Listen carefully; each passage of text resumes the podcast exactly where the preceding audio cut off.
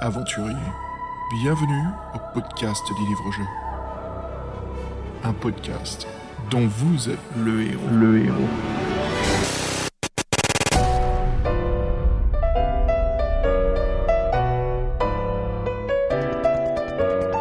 Hey, salut les aventuriers et bienvenue à un nouvel épisode du podcast dont vous êtes le héros. Fred, what's up? Hey, salut poto, what's up euh, yourself? Ça va bien? Ah écoute, ça roule là, ça y est, hein, c'est l'hiver, euh, l'automne-hiver là, la transition se fait rude. Oh, que de mieux euh, que de se projeter dans une autre galaxie, franchement, pour quitter ce, climat de merde. Oui, il n'y a, rien de plus dépaysant que euh, le, Space Opera, donc on, va partir dans les tréfonds galactiques et vivre une aventure, bah, malheureusement dans un vaisseau, donc qui va nous rappeler la, grisaille de nos bâtiments, mais une aventure qui se nomme... Euh, Le mercenaire de l'espace, euh, des défis fantastiques. Et ben voilà, Fred, justement, hein, c'est notre euh, bah, seconde édition, hein, et puis peut-être la dernière, vu qu'il n'y en a pas autant que ça dans les défis fantastiques. Je crois qu'on les couvre tous, si je me trompe pas. Les six volumes à thème SF. hein. Après, bien sûr, il y en a un autre qu'on fera plus tard, qui est un peu plus thème post-apocalypse. Mais voilà, donc on s'attaque au dernier. Pour commencer, bah, dans ce, ce deuxième, deuxième, comment dire, j'ai envie de trouver un nom SF pour dire euh, pas, pas une suite ou tu vois ce que je veux dire, le deuxième euh, voyage intergalactique peut-être, non C'est un peu cliché, un peu nunuche. Deuxième euh, aventure intergalactique, ouais, je sais pas, très bien. Deuxième Ils mission, appellent ça comment, dans- deuxième dans- mission dans- interstellaire. Dans, Star Trek, ils appellent ça comment? Euh, je connais en anglais, ils disent euh, Away Mission, mission de Away, je sais pas comment dire en français, euh, mission de lo- lointain? Lointaine, ouais. Mission lointaine. Mission de découverte pour nous deux, Fred. Partons euh, observer le mercenaire de l'espace, ou plutôt rentrer direct dedans. Bim Bah écoute, avant ça, quand même, what's up, quoi de neuf, mec? Merde, Tu me prends de court, j'ai rien à raconter. Je t'ai eu. Ah non, bah écoutez, tous les deux, hein, voilà, les auditeurs, bah, on bosse dur, on travaille toujours sur notre projet, sur les bouquins, ça avance bien. Hein. C'est ainsi avec Fred, on bosse sur les illustrations.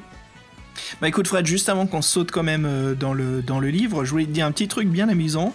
Euh, comme tu sais, je collectionne les jeux Infocom, un boîtier et tout, avec les, euh, et tout ça. Bah récemment, dans ma collection, je me suis ajouté... euh, bah en fait, j'avais déjà, mais il manquait tous les Phillies. Et pour 15 dollars, j'ai réussi à avoir une boîte en piteux état, mais avec tous les Phillies, pour remplir dans mon autre boîte, qui est pristine, donc Ballyhoo. Ballyhoo, c'était celui, euh, c'était le jeu Infocom où ça se passe dans une fête foraine. Je sais pas si tu te souviens. ah oui, oui, c'était un des 4-5 premiers, je crois, Mm. ou des 6 premiers, ouais, ouais, ouais, ça avait l'air sympa, ça avait l'air sympa, ouais. Ouais, très sympa. Et dedans, Ah, c'est mais- marrant parce que je voulais te dire, alors les, les Phillies, euh, pour ceux, euh, voilà, pour les auditeurs euh, qui, qui, qui savent pas exactement de quoi on parle, en fait, on discute des, des jeux Infocom qui étaient des textes aventures. Si vous voulez, on a deux épisodes de, de- on est, on est des fous là-dessus. On est quoi, 2-3 heures, non? Environ. Ou Bah, cumulé, de- ça fait 5 heures, ça, cumulé, ça fait 5 heures. C'est c'est pire que le Seigneur des Anneaux, quoi. ah, ah, oui. Oh. Pardon. Non mais voilà, donc c'était euh, c'était ça le, le petit délire et puis euh, voilà, je suis je suis un peu collectionneur de ces jeux-là et puis euh, bah écoute Fred, dedans il y a un ballon gonflable, euh, un ticket pour aller sur la grande roue, un plan du euh, du, du parc d'amusement et en dernier il y a un coupon. Alors là je me suis marré, il y a un coupon pour acheter une boîte de popcorn mais qui était une marque à l'époque que on pouvait trouver en magasin. Ah, ah excellent. Ah, oui, et j'ai lu le coupon et il n'y a pas de date euh, de. comment ça s'appelle les dates de. Ouais, de, ouais, de péremption. C'est De- de, de, péremption. validité. De, Alors- validité, pardon. Mais ouais, c'est une espèce de capsule temporelle totale, le truc. Ouais, mais si, si je l'envoyais, on sait jamais, pourquoi pas Bah, si la boîte, elle n'existe plus, euh, c'est ton- elle existe encore, la, la boîte de popcorn, là? Bah, Ce qui va se passer, c'est que l'adresse, elle a été récupérée par la société qui a acheté la boîte, donc c'est la nouvelle société qui va récupérer mon coupon. Et euh, ils vont être obligés de me fournir euh, bah, un kilo de popcorn. C'est jamais. Aïe, aïe, aïe. Je connaissais un mec en fait qui, euh, qui jouait euh, au jeu LucasArts à l'époque sur PC. Et on s'est rediscuté un petit peu sur Skype récemment. Et euh, il m'avait dit qu'il avait retrouvé ses jeux du Baron Rouge, Red Baron. Donc, euh, c'est LucasArts, il faisait des simulations de, de vol. Et dedans, il avait un coupon pour une pizza. Ouais. Red Baron, c'est une marque de pizza américaine.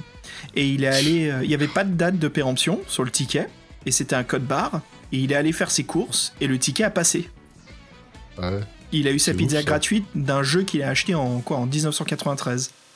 Un truc comme ça. Qu'il aurait su. les, les codes barres, c'est une bonne invention ouais, ça, oui et non. Hein, merci Big Brother. Hein. enfin bref. Euh, bah écoute, ouais, si on, si on saute tout de suite dans le bah, notre premier de la saga SF, là, le mercenaire de l'espace, qu'est-ce que t'en dis, Fred? Bah ouais, bah on a pris la nouvelle trilogie, on a pris celui-ci parce que le titre euh, nous bottait bien, je crois. Puis euh, c'est un des- je crois que c'est le premier, dans- je crois c'est le 12 dans la série. C'est peut-être pas le premier euh, SF, non? Je sais plus. Euh, vérifier. Est-ce que c'est le premier SF ou pas Je, laisse- Ouais, je pense qu'il a- dû avoir la galaxie tragique avant, Mm, Ouais, mais celui-ci, c'est quand même le numéro rebelle, peut-être qu'il y en a 12. qui- Alors, ouais, pour les éditeurs, c'est Ouais, le numéro le numéro 12 de la 12, ouais. saga. Non Le quatrième, mec, la galaxie tragique. Oui, c'est ça, la galaxie tragique. ouais, La galaxie tragique. bon. Et, et puis. euh, Et puis après, ouais, c'était le mercenaire de l'espace. Et celui-ci, je me trompe pas. Et les trafiquants de Kelter, juste après. Et puis après, Mm. je crois que c'est mon petit, le petit préféré, euh, la planète rebelle.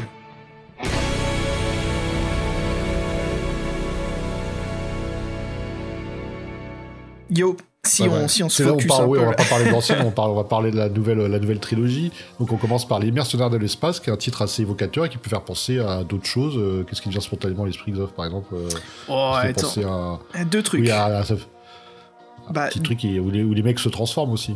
Oh ouais, alors il y a, il y a- il y a quand même deux trucs, c'est marrant parce qu'avec Fabien on pensait exactement la même chose et c'est lui qui m'a rafraîchi la mémoire sur un des trucs. Euh, gamin, j'aimais bien les, les OAV, donc les longs métrages de Dragon Ball, et il y en a un qui s'appelait Les Mercenaires de l'espace. Alors si vous êtes fan, moi je trouve que c'est l'un des meilleurs en animation, même très soigné, peaufiné, et assez cool en character design là-dessus. Euh, des nouveaux ennemis qui viennent foutre la merde. Mais il y a aussi quelque chose de très différent. Un bon film, je sais pas si c'est Roger Corman qui l'a produit, ça m'étonnerait pas, mais c'est Les Mercenaires de l'espace, euh, Battle Beyond the Stars, si je me trompe pas, ou euh, pff, je me souviens plus le titre en anglais, mais il y a la fameuse euh, Danning qui joue la Valkyrie. Est-ce que tu te souviens? Bah, bah, là, oui, la photo de la, la, la fiche elle est petite, mais je la vois bien avec ses deux poumons, là, c'est sûr. euh, Euh, Danning, elle était connue pour jouer que des rôles comme ça. Après, elle était, elle était toujours chouette et amusante comme actrice. Elle, elle savait euh, ce qu'elle faisait et puis voilà, elle se lâchait quoi. Allez hop, c'est la pin-up qui fait les, les rôles de, de Nana au fusil blaster ou les agents secrets qui t'étranglent en portant des, des vêtements. euh, mais tu vois, quand je vois la fiche, là, ça fait un peu penser, euh, comme assez chargé, tout ça, ça fait un peu penser à celle du, euh, du Voyageur des Plaines Ardentes, quoi, qui était... Yo Et d'ailleurs, un excellent livre. hein. C'est dommage qu'il ait plus en publication. hein. Ouais, ça c'est sûr. Mais sait-on jamais, peut-être être réédité. Mais Ouais, je sais pas, en fait, pas là, dans mal. le- il y a l'espèce de, l'espèce de méchant dans la couverture du Mercenaire de l'espace, on dirait même un Dracula, quoi, le mec il est en fond. c'est Ouais, bizarre. ouais, c'était un des extraterrestres. C'est marrant, tu sais, je parlais avec un- quelqu'un là récemment, des, on parlait de livres dont vous êtes le héros, il me causait justement de, bah, le voyageur des plaines ardentes, et on, on parlait justement du lien euh, qui était assez intéressant entre le chevalier d'or et le, le voyageur, et ça, je lui disais, ça me faisait penser, tu sais, à, à Fear and Loathing in Las Vegas, euh, Las Vegas Parano. Il y a le même lien en fait entre le personnage de Hunter Thompson et le, son avocat, le docteur Gonzo. Tu sais, ce côté euh, deux de personnes qui, ouais. qui errent dans le désert, quoi. C'était marrant. Donc, tu penses pas, toi? Ah si, c'est tout à fait ça, ouais. c'est une conscience, une espèce de conscience. euh, Ouais. un, alter- un alter ego, de toute façon c'est ça. hein. Puis des fois Mm. il prenait, il prenait, euh, il prenait parti, c'est lui qui prenait l'aventure en main, le Chevalier d'Or. Donc, euh. Ouais, ouais, il était, il était sympa en plus, ce, personnage complètement fou avec son énorme armure. Enfin, ouais, c'est dommage, quoi, qu'on peut plus trouver ce livre. Ça me manque, je te dis. Franchement, les auditeurs, si vous arrivez à vous le choper hein, sur Amazon, eBay, pff, enfin, plus eBay, hein, ou en brocante, et voilà, n'hésitez pas à nous envoyer des photos ou nous en parler, quoi. Parce qu'on aimerait bien avoir différentes opinions que, que la nôtre, hein, Fred, là-dessus. Oui, bah c'est sûr que c'est toujours subjectif et c'est donc la, les mercenaires à l'espace, l'affiche elle est aussi euh, what the fuck est chargée. donc, Ouais. euh, ça, faisait, ça faisait marrer de penser à ça quoi. Et donc Euh, ouais, c'est une espèce de, de remake, un western Oui. space opéra et un remake des 7 mercenaires. donc, Exactement, euh, des sept ouais, mercenaires, les des sept sept samouraïs. samouraïs, pardon. Enfin, oui, tu peux dire les sept mercenaires aussi. Oui, hein. oui, Ouais. qui sont aussi un remake des 7 samouraïs. oui, 7 oui. samouraïs, 7 mercenaires, les mercenaires de l'espace, hein, tout se lit, ta trilogie. Euh, non, non, mais bon, là c'est pas de quoi en cause, mec. Là, bien sûr, on va parler des mercenaires de l'espace. hein. Son titre original est donc Space Assassin. Donc c'est un livre qui est sorti euh, chez Folio en 1985, hein, chez Junior Gallimard. Euh, dans la collection, euh, bien sûr, de, à l'époque, il n'y avait pas encore les noms des auteurs qu'on mettait tout en haut du livre. hein. donc c'était Steve Jackson et Ian Livingstone présentes. Donc voilà, les premières éditions françaises. Et Fred, c'est clair que c'est injuste, hein, mais bon, c'est une chose qui se réparera plus tard. Euh, bien sûr, dans la, troisième édition, je crois que c'est là où, tout- où ils commencent à mettre le nom euh, justement des écrivains dessus. Et puis, c'est le tout premier livre dans la saga filles fantastiques de notre auteur, Andrew Chapman, qu'on va retrouver un tout petit peu plus dans, la saga filles fantastiques. Fred, avant qu'on discute des illustrateurs et de l'auteur, que dirais-tu d'un petit morceau de musique? Bah ouais, qu'est-ce que c'est aujourd'hui, ce soir What the fuck C'est quoi cet accent là euh... J'aime bien la pause musicale, moi ça, ça fait une respiration, ça réveille, des fois souvent c'est punchy, c'est cool. Donc là, ça va être punchy cool, c'est ça? Ouais, et puis je te fais un petit, euh, une petite bande-annonce euh, sur des choses qui sont à venir. Je te propose un morceau euh, très cool de Vince Nicola qui avait composé la, la ZIC pour le film des Transformers et c'est un morceau rock qui s'appelle City Under Siege. Je te dis à toutes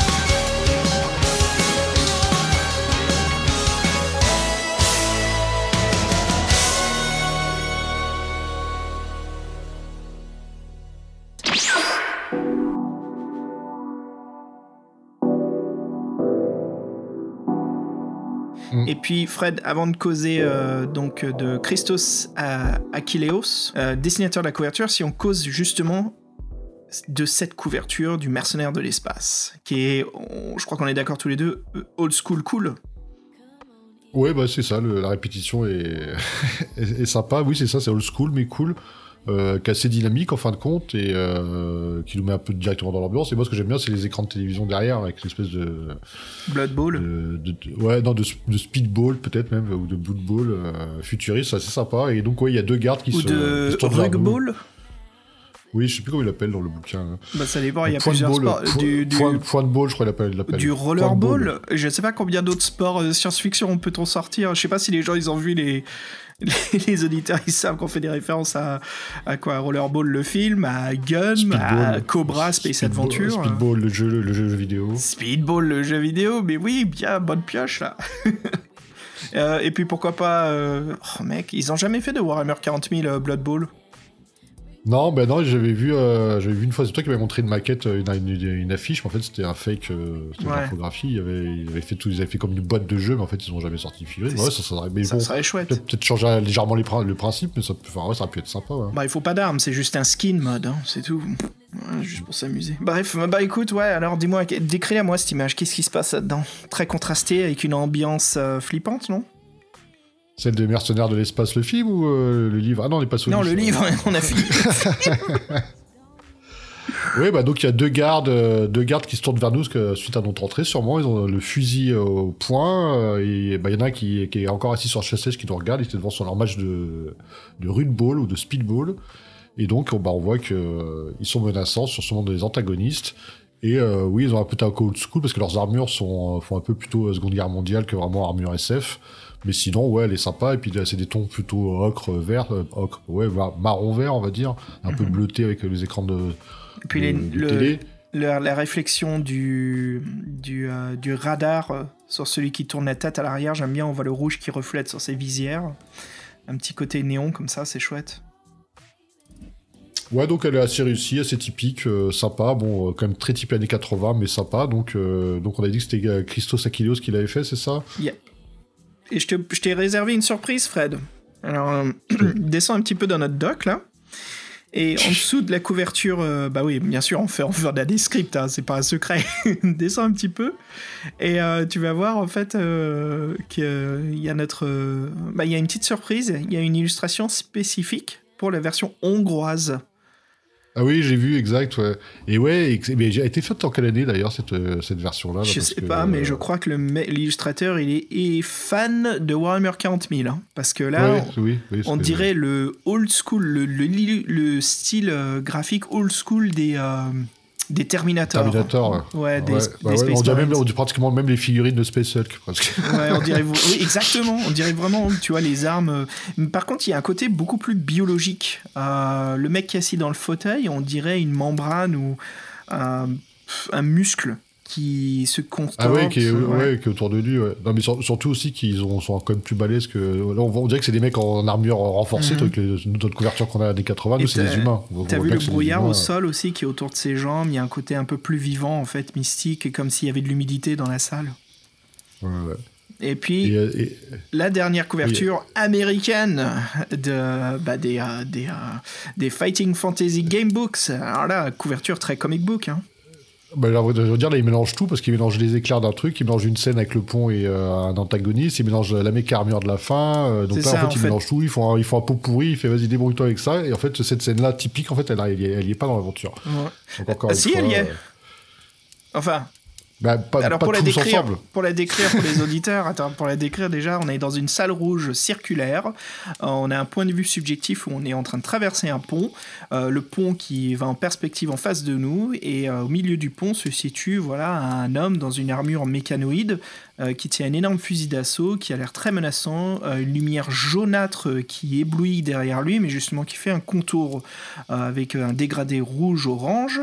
En dessous du pont se trouve un marais avec des tentacules qui en sort. Ça, ça bullshit, hein, j'ai même pas vu ça du tout, mais je sais qu'il y a une pieuvre ou un kraken dans le livre.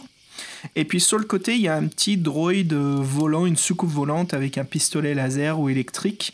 Ça, bien sûr aussi, ça c'est bien un des personnages et des éléments. En fait, cette couverture américaine, elle n'est pas aussi mensongère que ça. En effet, l'événement qui arrive là est faux, il n'existe pas, mais c'est plusieurs événements mis dans une sorte de C'est mosaïque. ça, ça. Ouais, mais en fait, moi, je, en fait, je pensais qu'il nous représentait nous, mais t'as raison, en fait, c'est une vue subjective et c'est un antagoniste. Parce que moi, je trouvais ça bizarre qu'il nous représente comme ça. Mais ah, c'est pas, c'est l'antagoniste dans sa version de fin, quand il est dans un énorme méca. Ouais. ouais. Donc c'est sympa comme couverture, assez chouette, quoi. Belle couleur. Euh, par contre, artistiquement, elle est un peu moins bien réussie que les, deux autres. Le cadrage est naze, ouais. Les couvertures des Fighting Fantasy américains, donc les éditions américaines des DF, hein, des défis fantastiques, est vraiment euh, pas top. Quoi. En fait, on a ce cadrage comme une, euh, comme de la du bois. un, étendard en fait presque. Ouais, on dirait des... en bois. Ouais, le titrage en haut c'est sur un étendard, puis on a du bois de rose qui crée euh, une fresque, et puis le titre qui est énorme avec le, voilà Space Assassin. Et encore une fois, comme les premières éditions françaises, on ne met pas le nom de l'écrivain, hein. c'est Steve Jackson et Ian Livingstone quoi. Alors je sais qu'ils ont créé la saga et qu'ils sponsorisent, que c'est eux quand même qui sont derrière tout, mais ce serait bien de mettre le nom de l'écrivain, bon sang, sur la couverture. Bah, franchement, dès que tu as des défis fantastiques ou euh, Fighting Fantasy dessus, tu sais que c'est eux, quoi. Donc, euh, ouais, c'est vrai que c'est bon. ah oui, le titre, le titre en dit assez pour. Euh, non, mais tu mets leur nom au-dessus avec. avec voilà, comment, comment tu dis Fighting Fantasy, tu mets Steve Jackson et Annie Mixon present Fighting Fantasy, et puis en dessous, tu mets le nom d'écrivain, bon sang, avec le titre du livre. Euh, bref, bref, bref, bref. Euh, bah voilà, si on discute, tu, nous introduis un petit peu cet, excellent illustrateur de la couverture qu'on a. Nous, enfin, moi j'aime bien. J'aime bien ce côté euh, rétro. je sais que toi tu trouves ça un petit peu plus old school, un peu tout old school, hein, un peu trop. Mais si tu nous dis, parler un petit peu de Christos Achilleos.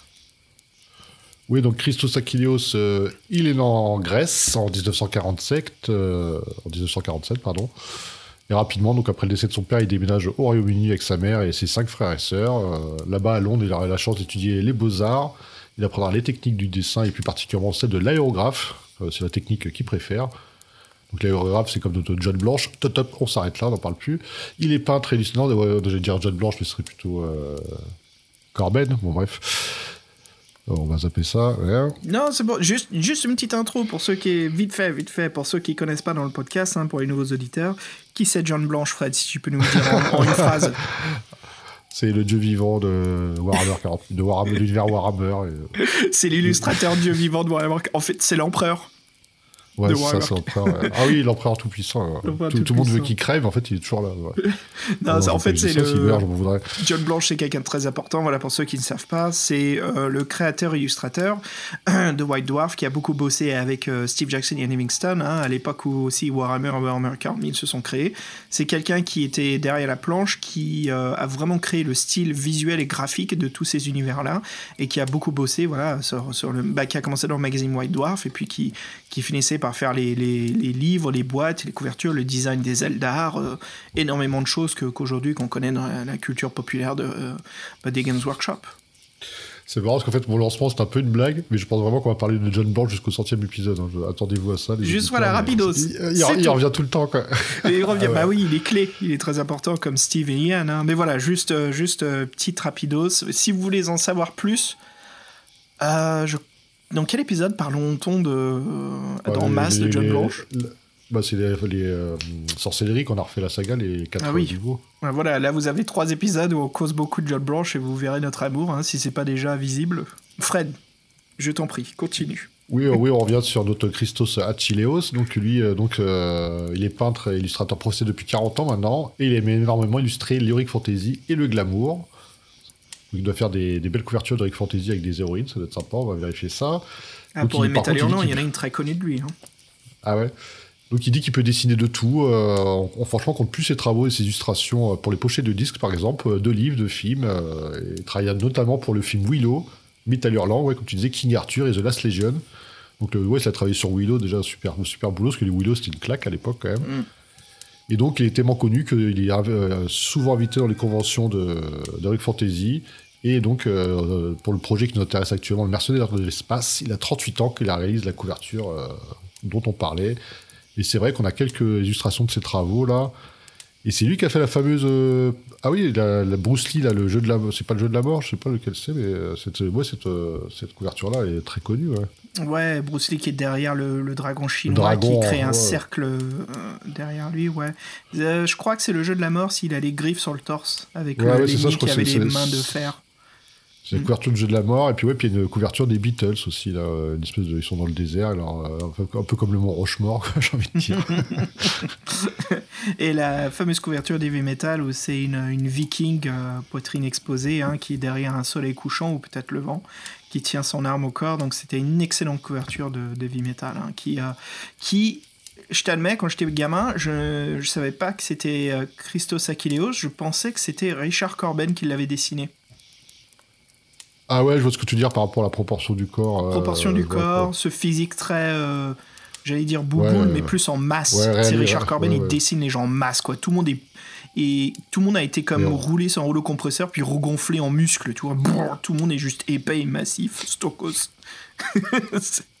excellent, quoi. Enfin voilà, et puis maintenant, euh, Christos Achilleos, voilà, très connu. Et Fred, donc euh, notre illustrateur d'intérieur, donc Jeffrey Senior. Alors Jeffrey, il est né en 1960. C'est un Britannique euh, qui fait euh, des dessins intérieurs, voilà, tous les dessins qu'on voit noir et blanc du mercenaire de, l'espace. Il a commencé son travail dans la bande dessinée dès les années 80. Il faisait des adaptations pour des très grands titres américains, hein, surtout tous les licences euh, qui est Marvel en comics, donc les licences secondaires. Donc tout ce qu'ils achetaient souvent c'était euh, les dessins animés à la télé, tout ce qui était adapté. Donc euh, bah voilà, ils dessinaient en fait G.I. Joe, les comics, et aussi les comics de Transformers, qui étaient très très vendus à l'époque. C'était des cycles, ils avaient des très bons scénaristes et ils s'amusaient justement avec un une création qui était faite juste pour vendre des jouets. Ils se sont dit, mais ah, autant qu'on leur donne du, du design, des histoires, et voilà, on peut créer vraiment des histoires fantastiques. Euh, c'est quelqu'un aussi qui travaille pour, je crois que là on va finir en parler jusqu'au centième épisode, Fred, euh, du magazine britannique 2000 AD. Hein. Donc euh, rapidement, qu'est-ce que c'est 2000 AD C'est un magazine de science-fiction, heroic fantasy, horreur, violence, de la bande dessinée, voilà, de plein d'artistes internationaux qui était vendu donc en Angleterre, qui l'est toujours. 2000 AD est toujours un... Comment ça s'appelle quand c'est tous les semaines? Hebdomadaire. Hebdomadaire, voilà, c'est toujours un hebdomadaire.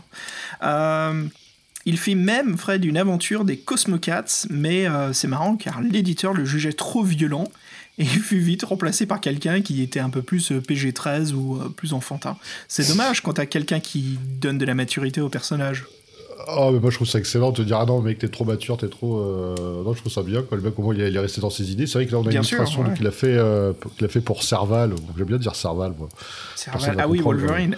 ouais, Wolverine, qui est assez stylé. On dirait presque un tableau, quoi, ouais. il est en plein d'extension, là, avec ses deux griffes sorties, avec toute sa rage, là. une espèce de tache, une tache de sang pratiquement derrière lui. C'est très. En fait, il n'y a pas vraiment de décor, c'est, c'est plutôt pour donner une impression, quoi. Et mm. puis, il est un peu comme s'il est un peu flou, parti, particule, comme dans Street Fighter, là.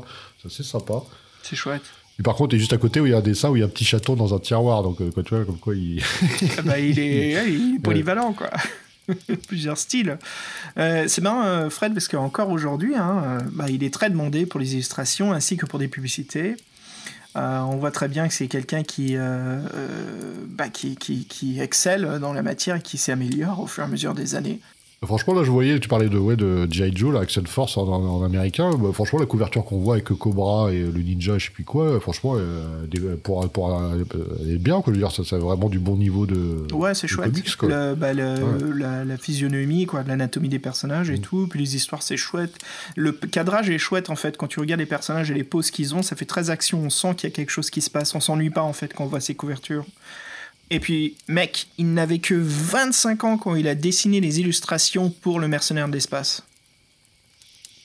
Ouais, c'est ouf, et c'est vrai que les, les, euh, les, illustrations m'ont bien, bien servi pendant l'aventure, elles m'ont accompagné, elles étaient bien choisies, la plupart du temps elles sont plutôt cool, on en reparlera, je pense que ça mérite vraiment le détour, et non, c'était euh, presque un des points forts du, livre, quoi. C'était bien choisi, franchement, très bien choisi. Ouais, ouais.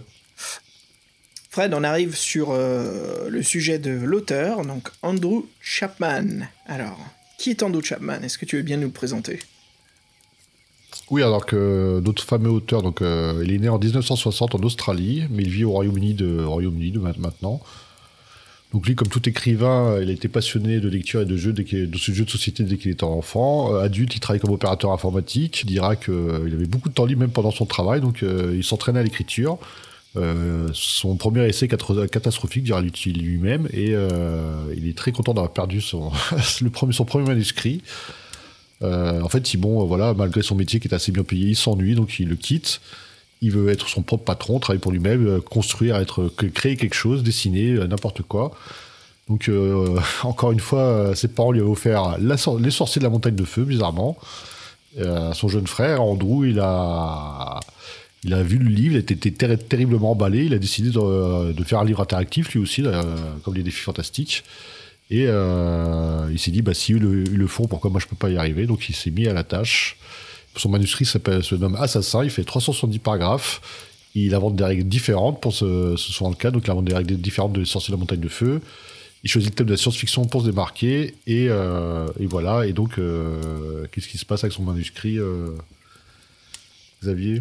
Sans demander l'avis à quoi que ce soit, Fred il envoie son manuscrit à la filiale australienne de Puffin Books, qui, euh, bah tristement lui dit clairement qu'ils ne sont pas très emballés, mais ils sont assez cool avec lui. Hein. Ce n'est pas négatif. Hein. L'auteur lui dit justement d'écrire à la filière britannique de Puffin Books, hein, l'éditeur qu'on connaît bien, qui a publié donc euh, les œuvres de Steve Ian, euh, que déjà les les livres dont vous êtes le héros, voilà, ils sont susceptibles d'être très intéressés, euh, parce que bien sûr, c'est un marché qui, roule en, Angleterre. Alors Andrew, il envoie aussitôt un exemplaire à son manuscrit voilà, en Angleterre, à la boîte, qui lui répond très rapidement, quoi, ce qui est assez cool et étonnant, hein, surtout quand, on attend un retour comme ça avant l'époque de l'Internet. Mais euh, voilà, il lui écrit, mais ça ressemble à une blague, car la filière anglaise de Puffin Books lui dit qu'ils ne sont pas intéressés qu'il n'édite que des livres de Jackson et, Ian Hemingstone, et qu'il faut qu'Andrew essaie à la filière australienne de Puffin Books. Les salauds, quoi, ils le font tourner en bourrique. Donc, bah, c'est euh, vrai qu'au début, euh, c'était que des livres, des livres de Steve Jackson et Ian Livingstone, ça apparaît après que les autres auteurs. Hein. Donc c'est mm. peut-être trop tôt. Voilà, c'est ça, pas de chance ouais, mais après, heureusement que, heureusement que, bah voilà, que Chapman il, poursuit. Hein. Euh, bon, il est déçu. Hein. c'est comme si on se moquait de lui. Euh, chaque filière lui renvoyait la balle, il prenait pour un pigeon. C'est assez relou, on connaît tout ça. Hein. Mais quelques semaines plus tard, alors qu'il donne plus signe de vie, il reçoit justement un nouveau courrier de la filière australienne qui ne comprend pas son silence et qui demande de nouveau à avoir son manuscrit. Tu vois, les mecs, ils étaient intéressés à la base. Hein. C'est vraiment des salauds. Hein.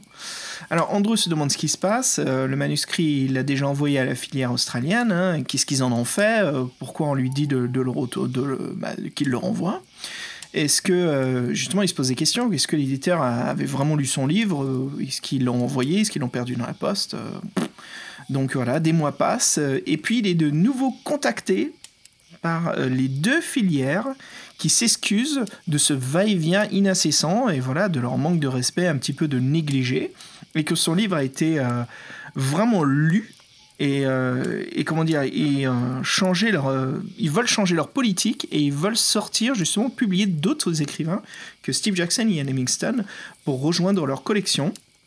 Et ben voilà c'est le succès. Andrew a écrit bien une œuvre qui a plu parce que Puffin Books est intéressé. L'un des pionniers à rentrer euh, parmi les écrivains euh, des défis fantastiques. Ouais, c'est sympa. Euh, malheureusement, c'est vrai que bon, son parcours de son chemin de croix se termine pas là, parce que bon, malgré cet intérêt, bah, c'est le silence pendant, pendant un semestre encore. Et Andrew, donc, il n'arrive pas à vivre de son métier d'écriture, donc il reprend un travail sous-payé dans la sécurité sociale, le pauvre. Et enfin, quand Books annonce une date de sortie pour son livre, de, de, Rebelote, il démissionne. Et euh, il commence en fin de compte en, en sa vraie vie d'écrivain professionnel. Donc malheureusement, euh, on en a déjà parlé, c'est déjà arrivé à d'autres auteurs, donc il a dû modifier euh, son titre, rajouter des paragraphes pour faire 400 et surtout refaire les règles pour qu'elles soient comme les autres défis fantastiques, avec vous savez l'habité, l'endurance et la chance. Donc lui, forcément, euh, c'était un crève-cœur, il n'était pas trop d'accord, mais là, bon, comme euh, il trouvait que les règles de Die Fantastique n'étaient pas adaptées pour un livre de science-fiction, mais il s'exécuta parce que bon, il faisait faire partie de la collection quand même des Die Fantastiques, donc c'était intéressant. Et il n'a pas laissé passer cette chance. Malheureusement, euh, comme vous voyez, comme on en a déjà parlé par rapport à la couverture, la, surprise ne s'arrête pas là. Il sera, il sera pas, donc il sera pas, le livre sera amputé de certaines énigmes en fait. Et, euh, ou bien son, son des énigmes ont été modifiées sans son autorisation. Donc lui, on va dire qu'on lui a fait des coupes, euh, des coupes franches dans son truc, mais il a dit bon, la, plus, la joie d'être publié, d'emporter, donc il a, en fin de compte, ça, bon, il n'a pas, trop protesté. C'est souvent comme ça, malheureusement. Il s'était pas attendre hein, quand même chez Puffing. Et, euh, et c'est vrai que alors là, je mentionnais plus qu'il y avait ça dans le dossier, mais c'est vrai qu'en lisant son aventure, Andrew remarque, remarque qu'il a bâclé la fin et s'excuse. Hmm. Et c'est vrai que c'est l'œuvre d'un débutant, il a 25 ans qu'il a lu son livre édité. Et c'est vrai que j'ai noté que la fin, je sais pas si on se souvient, Hmm. elle fait trois lignes. elle fait trois lignes. Le paragraphe 400, il fait trois lignes. Vous avez réussi, vous avez tué votre ennemi, c'est très bien. Jusqu'à votre prochaine mission, bye bye, merci, au revoir. Merci d'avoir merci d'avoir lu l'œuvre. Ouais. Ah oui, c'était, ça m'a vraiment, euh, ça m'a très, ça m'a interpellé. Franchement, déjà souvent les fins elles sont pas terribles, elles sont un peu bâclées, mais alors là, c'est vrai que j'ai jamais vu, euh, jamais vu euh, aussi concis que ça pour une fin. Balèze. Hein. Ouais, c'est trop Mais bon. rapide. Malgré qu'elle laisse rêver pour une suite, c'est dommage quoi. Comme ouais, quoi, mais ouais, mais comme il y a- c'est- comme- ouais, mais comme il n'y a pas de suite derrière, il a dû finir son truc. Tu C'est faire un truc, euh, ouais, ouais. c'est dommage, c'est dommage. Bah ouais. Et puis un petit mot hein, sur le qui est le traducteur donc pour notre édition française. Donc c'est euh, Jean Walters.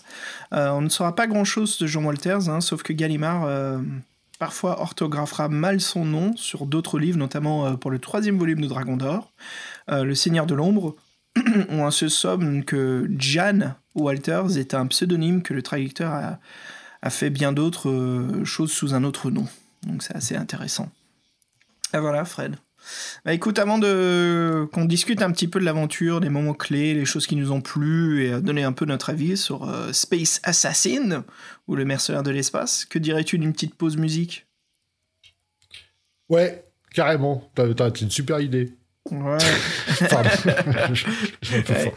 Bim, une petite pause, bah écoute, pour continuer à se mettre dans le bain de l'action, hein, parce que ce, ce livre, il en est rempli de, de pas mal, hein, surtout au dernier acte. Je te propose un morceau de Perturbator qui s'intitule She Moves Like a Knife. Oh, ça, fait, oui, ça, vous voulez pas avoir ça en face de soi, quoi. Attention, moteur.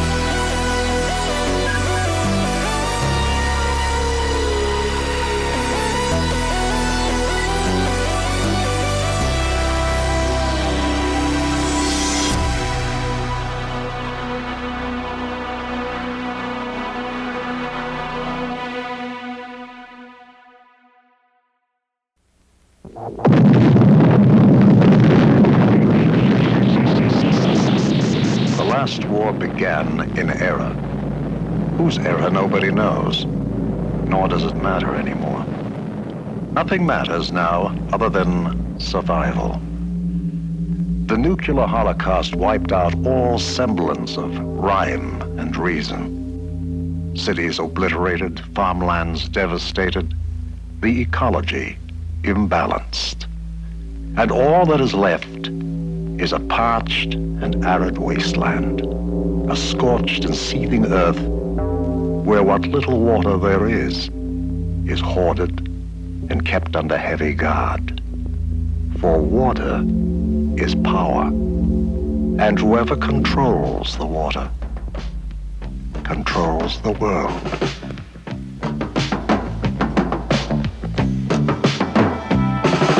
Elle bouge comme un couteau, mec. Ouais, super. Ok, ouais, motivé là. Génial, Fred. Ouais, keep it up. C'est parfait. Give it, give it up. Give it up. Vous, vous, savez, vous savez à qui vous parlez là?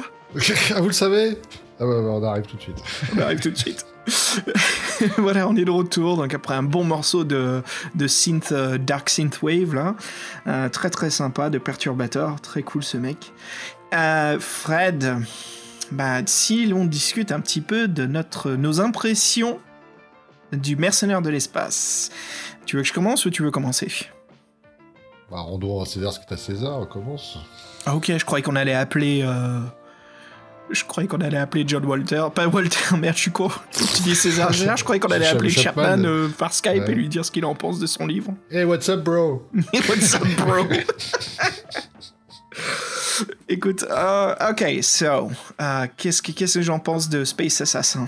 Ah, L'assassin de l'espace, si on veut vraiment une correction euh, non PG-13. Euh, Fred, franchement, j'avais l'impression de jouer à un livre-jeu Space Hulk. Euh, j'ai joué un petit peu au jeu de plateau, je joue aux jeux vidéo, surtout la troisième version, qui est très cool. Et j'avais l'impression d'être dans une version scénarisée, euh, ce qui existe, hein, les règles scénarisées de Space Hulk. On se balade dans des couloirs très très fins. On rencontre, euh, tu remplaces les monstres par, euh, par des abominations robotiques ou d'autres petites rencontres. Mais il y a énormément de couloirs, c'est très claustrophobe, un peu trop simple. Et franchement, euh, j'ai lu, j'ai fait trois versions du livre, j'ai lu, j'ai lu à trois reprises. hein. Euh, il faut vraiment avoir de la chance ou tomber sur les moments qui sont un peu cool, les moments clés ou cool du livre où là, tu sens que l'écrivain, euh, bah, il s'amuse un peu, il y a des rencontres, il se passe des moments sympatoches. Mais à part ça, euh, ouais, c'était très très étroit, très fin, très rapide. Euh, les pages se tournaient très très vite. C'était des petits paragraphes. Disons que ça manquait un petit peu de scénario mise en scène. C'était pas mauvais. J'ai passé quand même un très bon moment dans ce livre, mais j'ai trouvé que c'était un peu rapide. Puis euh, je, discutais un petit peu après des moments clés, des choses cool euh, qui sont arrivées. Mais toi, qu'est-ce que t'en penses alors? Bah moi j'ai pas eu l'ambiance Hulk, parce que pour moi Hulk c'est l'ambiance très particulière avec les Genie Stealers, tout ça qui t'attaque, une espèce d'oppression. Là t'arrives un peu comme un agent secret infiltré. Euh, le vaisseau c'est une espèce de, de grande station spatiale en fait, euh, énorme. Le Vanderweken là. Euh, donc on est à la recherche euh, d'un mec qui s'appelle Cyrus qui est un fu- futur dictateur, donc on doit l'éliminer parce que nous, on n'est pas mercenaires, on est assassins, donc on doit le tuer, hein, c'est aussi simple que ça en fin de compte. Et euh, bah moi l'impression j'ai l'impression c'était que j'étais dans des couloirs, des couloirs, des couloirs, des couloirs. Il y a deux portes, une porte, trois portes. La porte elle est chaude, la porte est marquée danger, la porte elle a un croissant dessus. La porte... Et au début, pour leur présentation, c'était pas génial. Puis je trouve qu'à passer un certain cap, après ça, ça évolue. Mais euh, j'ai l'impression qu'en fait, c'est un espèce de, c'est un vaisseau, mais en fait c'est un donjon, euh, un donjon de SF, parce qu'en fait c'est le même principe qu'un donjon euh, de Rick Fantasy. Et euh, je pense qu'il s'est- il il s'est inspiré de Sorcier la Montagne de Feu. Et euh, c'était son, son, son, son découverte avec les défis fantastiques, avec la littérature interactive. Et pour moi, ouais, son, son, son vaisseau, c'est un donjon en fait. Et en fait, ou bien tu vas dans les salles, ou bien tu vas pas. Et euh, c'est vraiment l'impression que ça m'a donné. Après, euh, ce qu'il faut lui reconnaître, c'est qu'il y a quelques bonnes idées, qu'il y a des salles qui sont sympas, il y a des pièges sympas, il y a des situations sympas, il y a des trucs de SF. Ça change, ça fait plaisir. Mais c'est vrai que j'ai pas senti. euh, déjà, j'avais aucune représentation du monde. Je savais pas où j'étais. Je savais pas si j'avançais. Je savais pas si j'étais euh, au début de l'aventure, à la fin, au milieu. Euh, ça, ça, j'aime pas trop quand tu sais vraiment pas si ce couloir-là est important, c'est ça. Parce que bon, faut l'avouer, hein, si on veut faire les livres d'autres héros, on note les paragraphes un peu, un peu de trouble. Si tu vas mourir, ça, tu vas comme ça, tu reviens en arrière. Bah là, tu sais jamais si le couloir est important, il est pas important. euh, Il y a des ennemis euh, qui arrivent, qui plus ou moins selon un rythme rapide. Tu sais pas si c'est des ennemis de fin, tout ça, ou si c'est des, pièges. Et en fait, ouais, j'ai pas, je me suis pas, j'ai pas du tout me représenter parce qu'il dit bon, il y a le corridor qui est, long, un corridor qui est carré, t'as une salle ovale. Franchement, c'est pour ça que les dessins dans cette aventure-là, ils ont été très importants, parce que le, mec, comme il maîtrise les dessins de SF, il met- une ambiance, au moins, bah, ça te met une ambiance dans le livre. Et sans ça, franchement, si ça avait été que du texte, euh, non, j'aurais pas du tout, pas du tout accroché. Après, il a, il a quand même quelques points sympas, et moi, j'aimerais bien qu'on revienne un petit peu sur les règles, les petites spécificités qu'il a fait à la création de personnages. Je sais pas si tu t'en souviens, par rapport à l'équipement. Ouais, justement, je voulais parler un petit peu de ça. euh, Je voulais te laisser finir ton point de vue. Tu veux qu'on discute justement des règles assez spécifiques? Ouais, ouais, ouais, je vois, on peut parler des règles. Ouais, bah en fait Bah c'est oui. cool. euh, J'aime bien ce, ce changement de règle en fait parce que dans le jeu, euh, donc les auditeurs, il y a un système de points d'armure ou des armures anti-laser ou anti-plasma et euh, voilà où on soustrait en fait par rapport à l'arme qu'on utilise dépendant de sa puissance euh, énergétique. Euh, et euh, au début, donc on roule un dé et ça détermine combien de, de slots d'inventaire ou combien d'items peut-on acheter, comme si c'était des crédits. Euh, donc on a des désintégrateurs, des pistolets laser, on a des grenades explosives et on peut aussi acheter des pièces d'armure, non Fred? Ce qui, Ouais, ouais, point de vue règle, c'était des, ouais, Ouais. des, voilà, des points de, de protection. Moi je voyais ça comme des armures plus épaisses ou du blindage en plus. Oui, c'est ça. On peut Mm. acheter une charge antimatière aussi. En fait, on jetait un dé, et puis après, selon le score Ouais. qu'on avait, on pouvait plus, en- plus ou moins prendre d'équipement. Euh... Ça va, j'ai roulé un oui, t'en 5, as donc aussi, j'ai ouais, pu, oui. euh, j'ai pu, j'ai, tu ah, sais quoi, j'ai, pris que, j'ai pris le pistolet laser et que des grenades, c'est tout.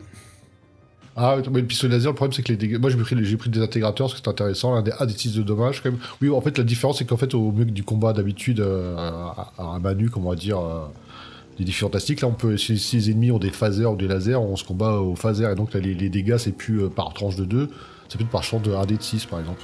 Donc là, le dés- désintégrateurs, il fait un d de 6 en dommages. Les grenades font un d de 6 en dommages et elles touchent tout le monde. Et donc, la protection, c'est intéressant.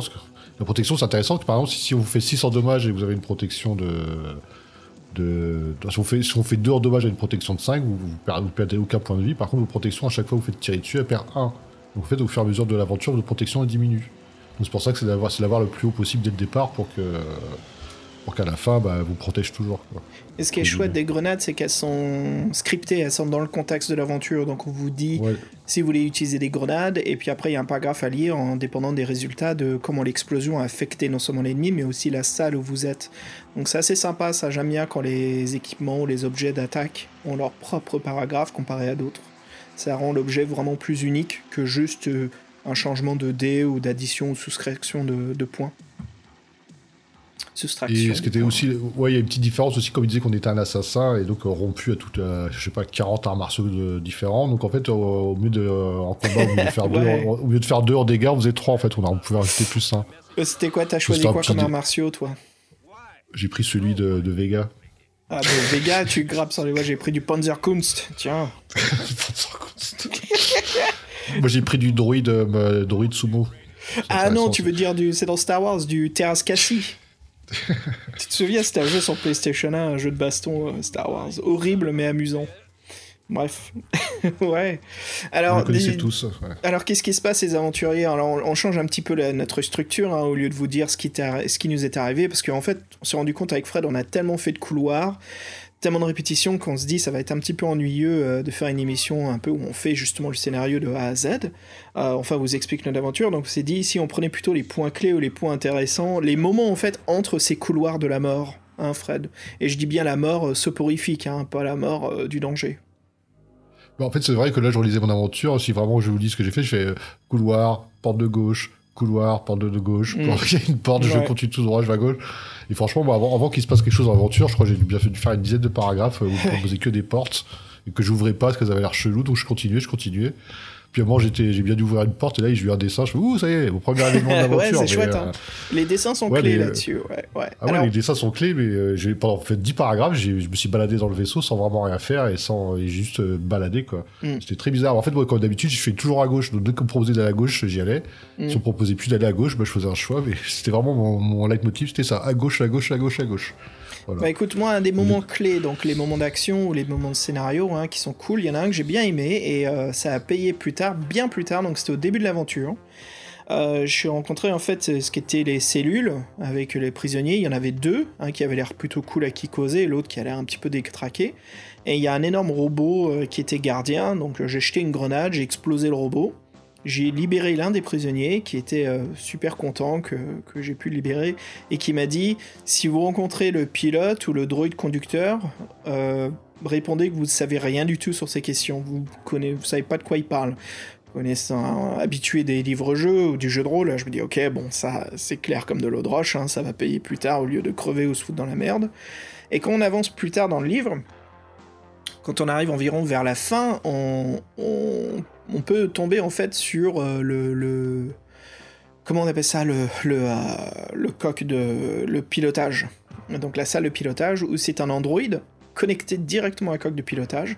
Très beau, il y a un côté un peu, euh, je dirais pas euh, métropolis, mais tu sais, les, les, robots Android des années 80 qu'on voyait beaucoup chez Heavy Metal, très sexy, très euh, ouais, le, dessin, le, dessin, le dessin est superbe. Ouais. le dessin est vraiment chouette. Ça me faisait penser à ça, ces couvertures d'Heavy Metal, un peu comme le tout premier volume d'Heavy Metal où les deux robots gonzesses là sont en train de se défoncer la tête dans un combat à la mort. Et, euh, en fait, petit côté, euh, petit côté C3PO aussi. Hein. Oui, C3PO, sexy en fait, ouais. Ouais, avec euh, comment dire, au lieu d'être un peu trop robotique, trop balai dans le cul, tu sens qu'elle est un peu plus svelte. Elle bouge plus raffiné comme un humain en fait. Elle a ce côté un peu plus humanoïde.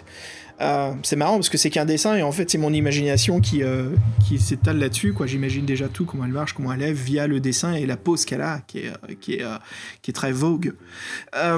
donc qu'est-ce qui se passe? Bah, le, robot en fait, la pilote, elle nous pose des questions en fait qui sont plus je dirais psychologique, ou non, philosophique. Philosophique, ouais. Philosophique. Elle, se demande, si, euh, est-ce que tu es une entité pensante, est-ce qu'elle pense que si elle, euh, tu l'as créée, est-ce qu'elle peut avoir un propre univers que, où tu serais forcément au courant de ses pensées, donc ça, c'est des cheminements assez space, et ouais, c'était marrant cette scène-là. Ouais. mais j'ai suivi ce que m'a dit le prisonnier, j'ai répondu que je savais rien, que dalle, et au final, elle m'a dit, bon, bah, vas-y, trace ta route, hein, fais ton chemin, euh, allez. Et est-ce que toi, tu, tu l'as rencontré aussi? Bah moi j'ai rencontré et en fait, euh, tu sais, tout à l'heure j'étais tombé sur un dessin. Et moi le dessin que j'étais tombé c'était un mec dans sa cabine qui était en pleurs. Euh, et on me demande est-ce que je veux le buter ou parler avec lui? Donc moi j'ai parlé avec lui. Et en fait il me dit que le mec il est pas bien parce qu'il est en conflit avec euh, Cyrus là le celui qu'on cherche à tuer.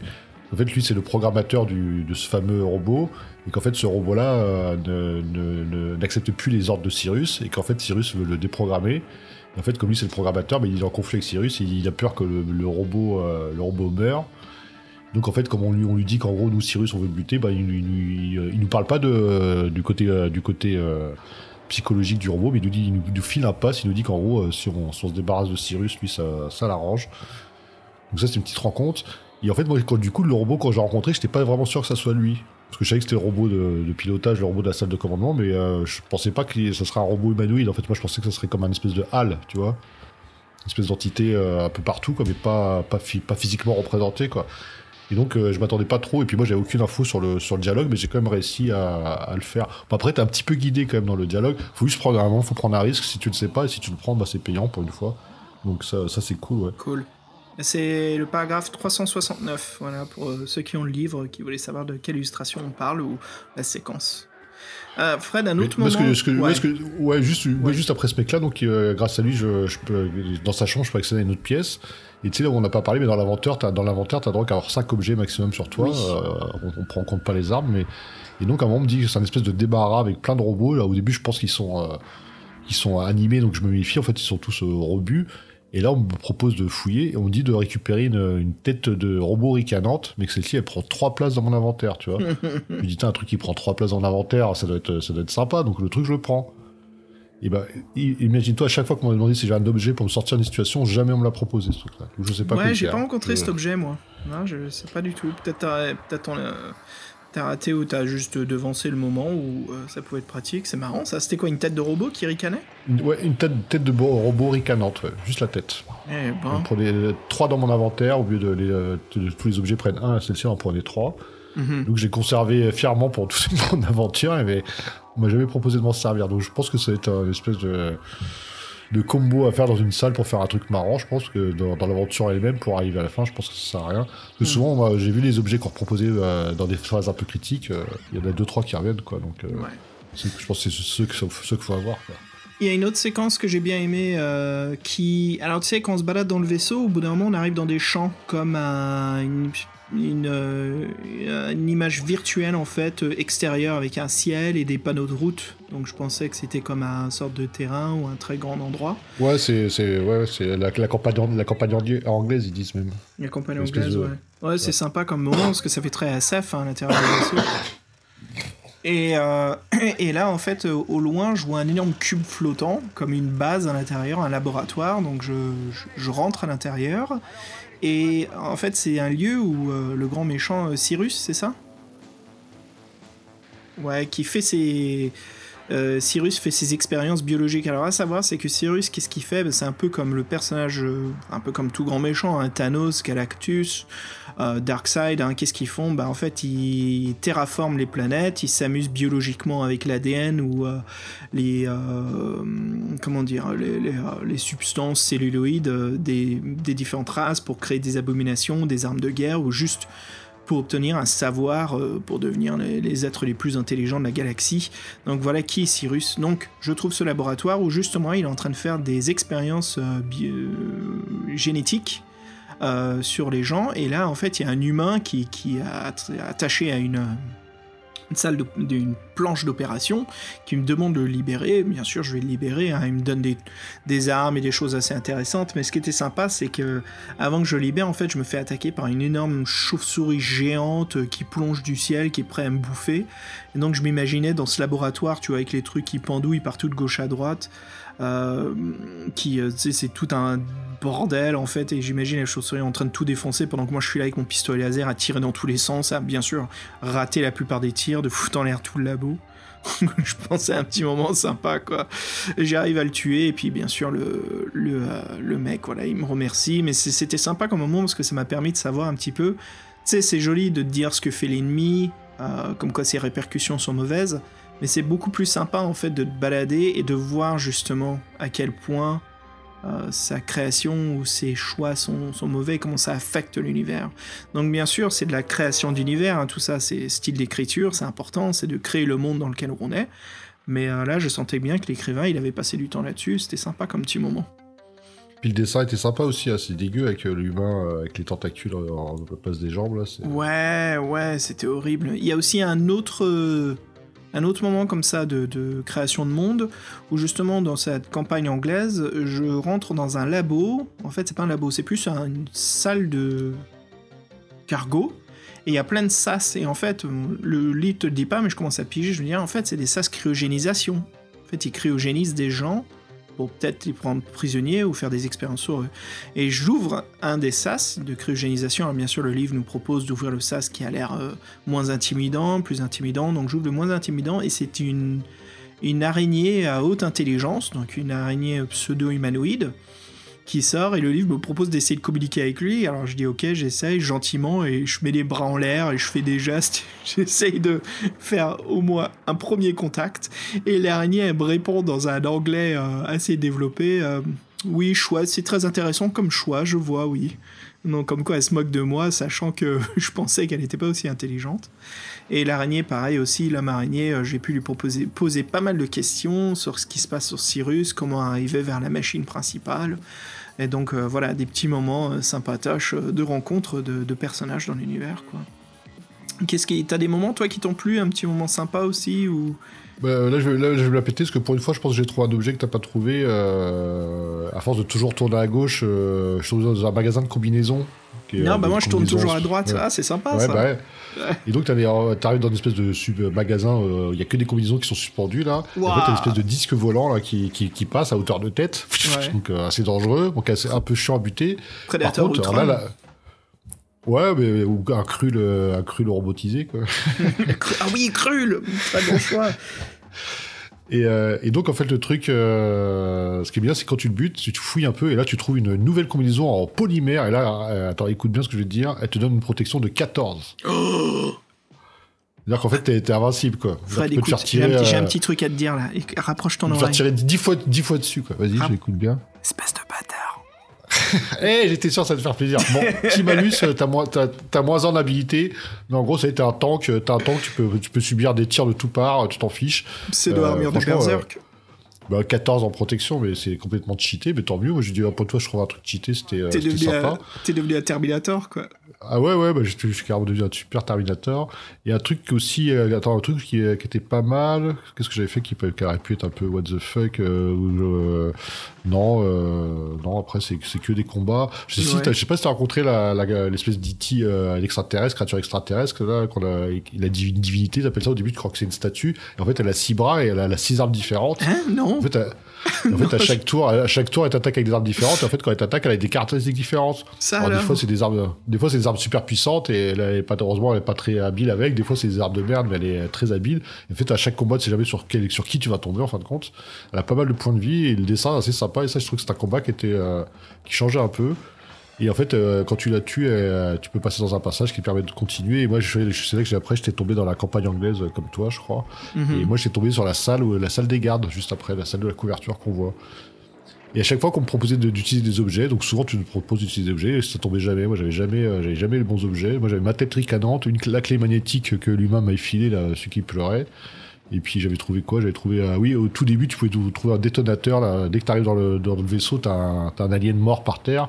Oui, et euh, si oui, tu le oui, oui. fouilles, Il, a des- il a un détonateur incomplet. Yeah. Je sais même pas si tu peux le rendre complet pendant l'aventure. Je n'ai pas trouvé. Moi, mais- Ah, moi j'ai oublié, mais l'homme araignée là que j'ai ren- rencontré, en fait, il m'a donné euh, de la poudre, euh, déf- alors ça s'appelle une poudre définitive, voilà, contre les mollusques.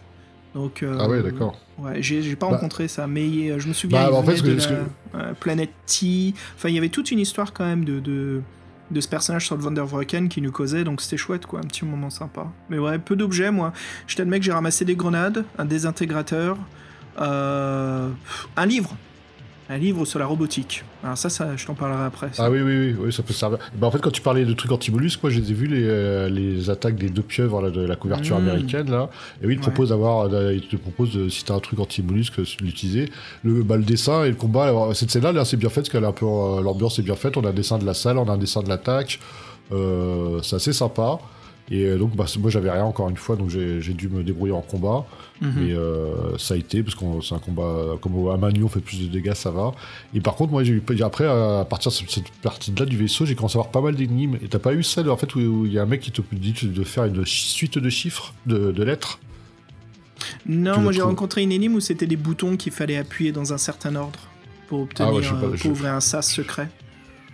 J'ai pas, moi, j'ai pas, j'ai pas trouvé euh, ceci, mais celle que j'ai eu avec les lettres, moi, donc euh, en fait, je l'ai, trouvé en raisonnant, mais pas en raisonnant l'énigme, en raisonnant juste le numéro de paragraphe que ça pourrait donner. je les ai fait au fur et à mesure parce que j'ai, pour moi, c'est incompréhensible.